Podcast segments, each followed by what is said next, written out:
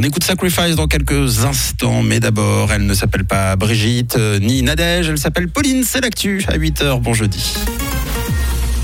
Bonjour à tous. Le national a planché pour atteindre le zéro émission en 2050.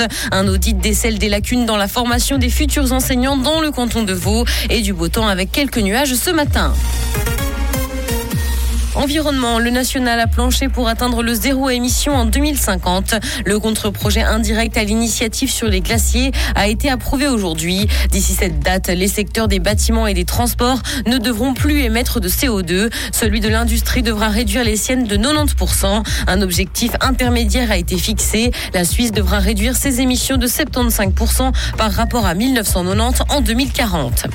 Canton de Vaud, un audit décèle des lacunes dans la formation des futurs enseignants. La Cour des comptes demande une meilleure collaboration entre la haute école pédagogique et le canton pour améliorer la qualité de la formation pratique des étudiants. Des inégalités de traitement dans les expériences de stage et les évolutions des stagiaires ont été constatées. Une nouvelle organisation a été recommandée pour y remédier. Les jeunes étrangers nés en Suisse ne seront pas suisses. Le national n'est pas prêt à passer au droit du sol pour l'obtention du passeport. Il a d'ailleurs refusé une initiative parlementaire qui allait dans ce sens. Elle proposait qu'un enfant né en Suisse de parents étrangers, scolarisés et socialisés dans le pays, puisse dès ses 18 ans obtenir la nationalité.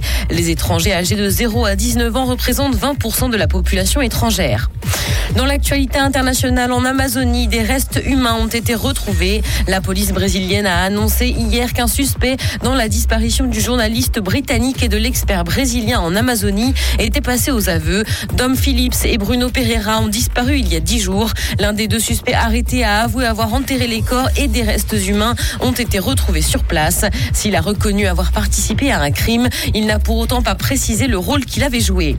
Vague de licenciements dans le monde des cryptos après la du Bitcoin. Plusieurs entreprises sont concernées dans le secteur. La plateforme Coinbase a par exemple indiqué qu'elle se séparait de 18% de ses employés. Elle a indiqué qu'une récession semblait arriver après un boom économique de plus de 10 ans. Pour rappel, le Bitcoin avait dépassé les 64 000 dollars en novembre et il est aujourd'hui sous la barre des 23 000 dollars.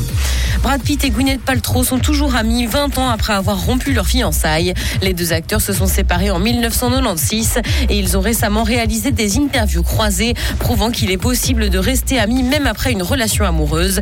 Tous deux se sont dit à quel point ils s'aimaient et qu'ils étaient contents d'être toujours présents dans la vie de l'autre.